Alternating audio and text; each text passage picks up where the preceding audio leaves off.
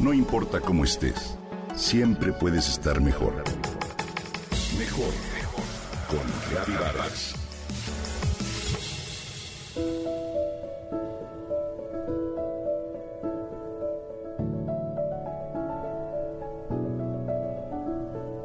Seguramente has escuchado alguna vez el término narcisismo. Coloquialmente se usa para referirse a una persona presumida.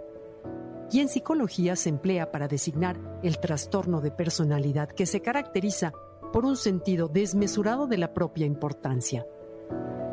Pero, ¿sabes cuál es el origen de este término?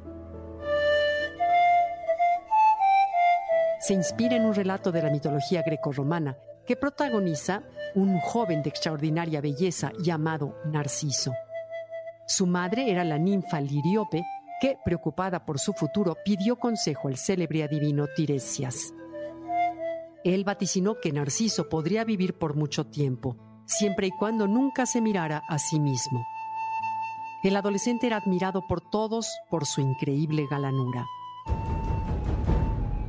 Era guapo como ninguno, y esto le fue ganando el amor y los suspiros de todas las jóvenes pero él las ignoraba y se dedicaba solamente a la práctica de la cacería. Tal vez como venganza de alguna ninfa despechada o tal vez por una simple casualidad, una tarde que Narciso descansaba junto a un lago después de la caza, alcanzó a ver su imagen reflejada en la superficie del agua. No adivinó que se trataba de sí mismo más bien imaginó que en el fondo del lago vivía la criatura más bella que sus ojos hubieran visto nunca.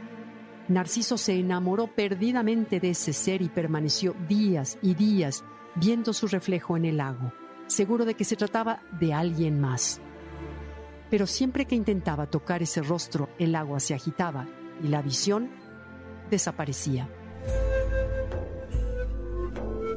Dice la leyenda que Narciso murió desesperado por ese amor imposible y que en el lugar donde solía contemplar su imagen nació la bella flor amarilla a la que conocemos precisamente con el nombre de Narciso.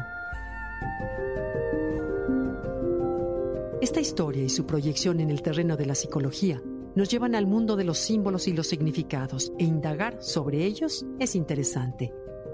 El relato nos advierte en primer término sobre lo dañino que puede resultar el exceso de atención sobre uno mismo, pero también nos permite adentrarnos en el mundo de los reflejos y sus metáforas. ¿Sabes por qué Narciso se ve reflejado en el agua? Es un fenómeno físico muy común que permite que la imagen de los objetos opacos se proyecte sobre superficies traslúcidas como un ventanal o un cuerpo de agua. Actualmente estamos muy acostumbrados a ver nuestro rostro en el espejo y no necesitamos recurrir a esas imágenes accidentales para observarnos. Sin embargo, la fuerza de nuestro propio reflejo siempre nos atrae y seguramente te ha sorprendido a ti mismo en diversas ocasiones mirándote de manera accidental en el reflejo de un ventanal o de una fuente. Pero, ¿te has puesto a pensar alguna vez que nunca en toda tu vida vas a poder ver realmente tu rostro? Lo que conocemos de nuestra cara es su reflejo, pero somos incapaces de vernos de frente. Y aquí interviene otro elemento reflejante, la percepción de los demás. En la convivencia cotidiana que creamos estando juntos, aprendemos a percibirnos en las sensaciones, los gestos, las miradas de los otros. Y nosotros mismos somos un espejo de reacciones para quienes están cerca. En eso consisten la atención, la empatía y el afecto. Es un juego de miradas que nos ayudan a vivir con plenitud. Te invito a que lo pienses. Sal de ti mismo, regálate el gusto de percibirte a través de las sonrisas de los demás y de espejearnos unos a otros.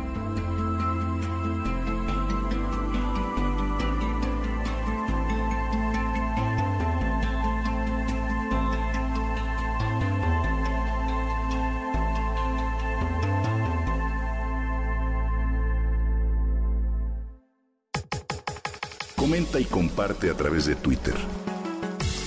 No importa cómo estés, siempre puedes estar mejor. Mejor, mejor, mejor. Con Gaby Vargas.